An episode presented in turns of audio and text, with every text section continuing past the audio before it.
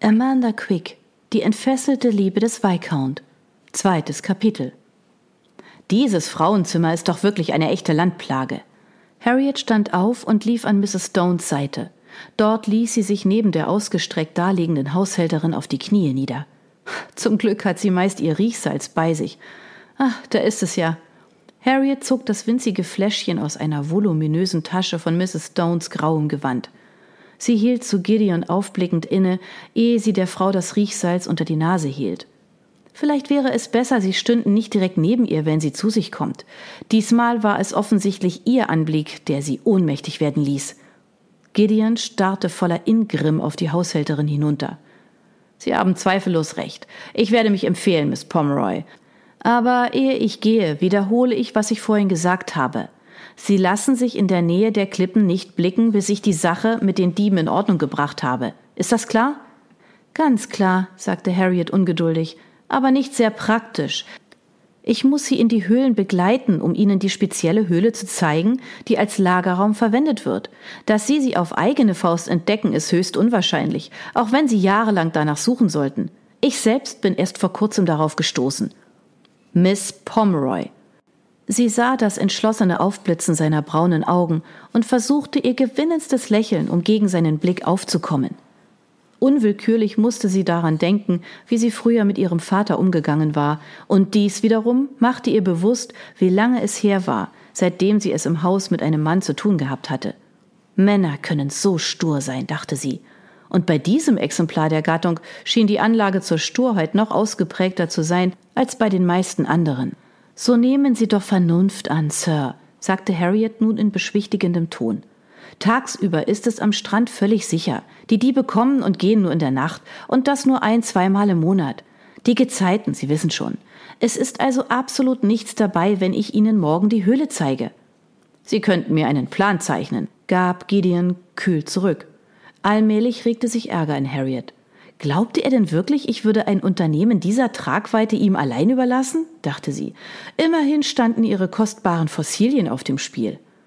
Ich kann zwar ganz gut zeichnen, aber ich fürchte, dass es um meinen Orientierungssinn schlecht bestellt ist, zog sie sich aus der Affäre. Und jetzt zu meinem Plan. Ich werde morgen meinen gewohnten Vormittagsspaziergang entlang des Ufers unternehmen. Sie können es doch sicher einrichten, zur gleichen Zeit hinzukommen, oder? Das ist nicht der Punkt. Oh, wir werden einander so zufällig begegnen, dass ein eventueller Beobachter sich nichts dabei denken wird. Ich werde Ihnen den Gang zeigen, der zu der von den Dieben benutzten Höhle führt. Dann können wir besprechen, wie man den Halunken am besten eine Falle stellt. Und jetzt entschuldigen Sie mich, ich muss nach Mrs. Stone sehen. Oh, verdammtes Frauenzimmer. Gideons schwarze Brauen zogen sich finster zusammen. Auch wenn Sie es sich zur Gewohnheit gemacht haben, alle herumzukommandieren, so tun Sie gut daran, es mit mir nicht zu versuchen. Mrs. Stone stöhnte in diesem Moment wie bestellt auf. Oh, oh, du lieber Himmel, oh, wie elend ist mir. Ihre Lider zuckten. Harriet, die ihr den Riechsalzflakon wieder unter die Nase hielt, scheuchte zugleich den Viscount mit einer Handbewegung zur Tür. Bitte, gehen Sie, my Lord, sagte sie über die Schulter hinweg.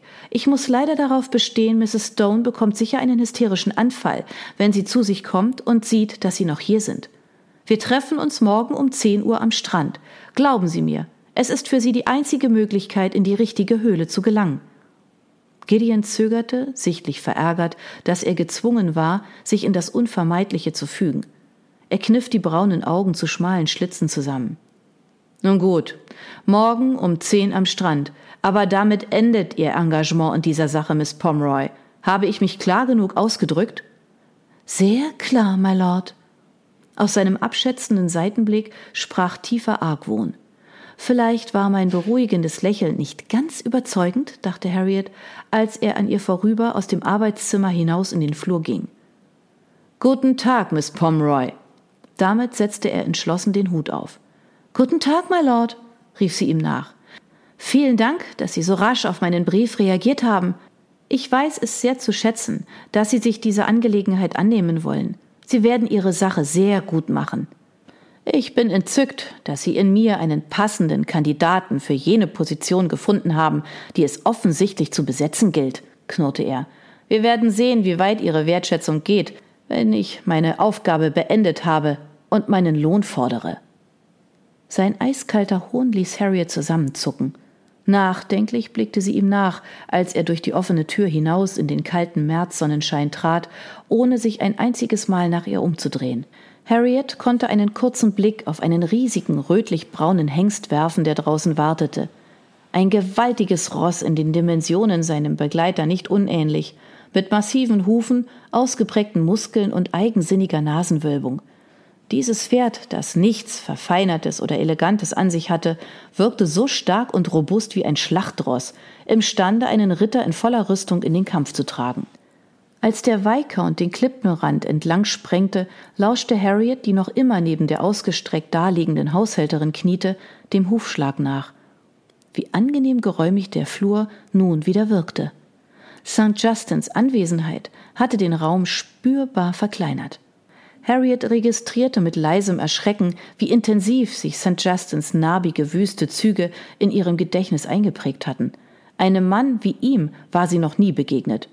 Er war unglaublich groß. Wie sein Pferd war auch er mächtig und solide gebaut und mit breiten, muskulösen Schultern und Schenkeln ausgestattet. Selbst Hände und Füße waren von ungewöhnlichem Format. Harriet fragte sich unwillkürlich, ob St. Justins Handschuhmacher und Schuster für das zusätzliche Material, das zur Anfertigung jedes einzelnen Paares notwendig war, einen Aufpreis berechneten –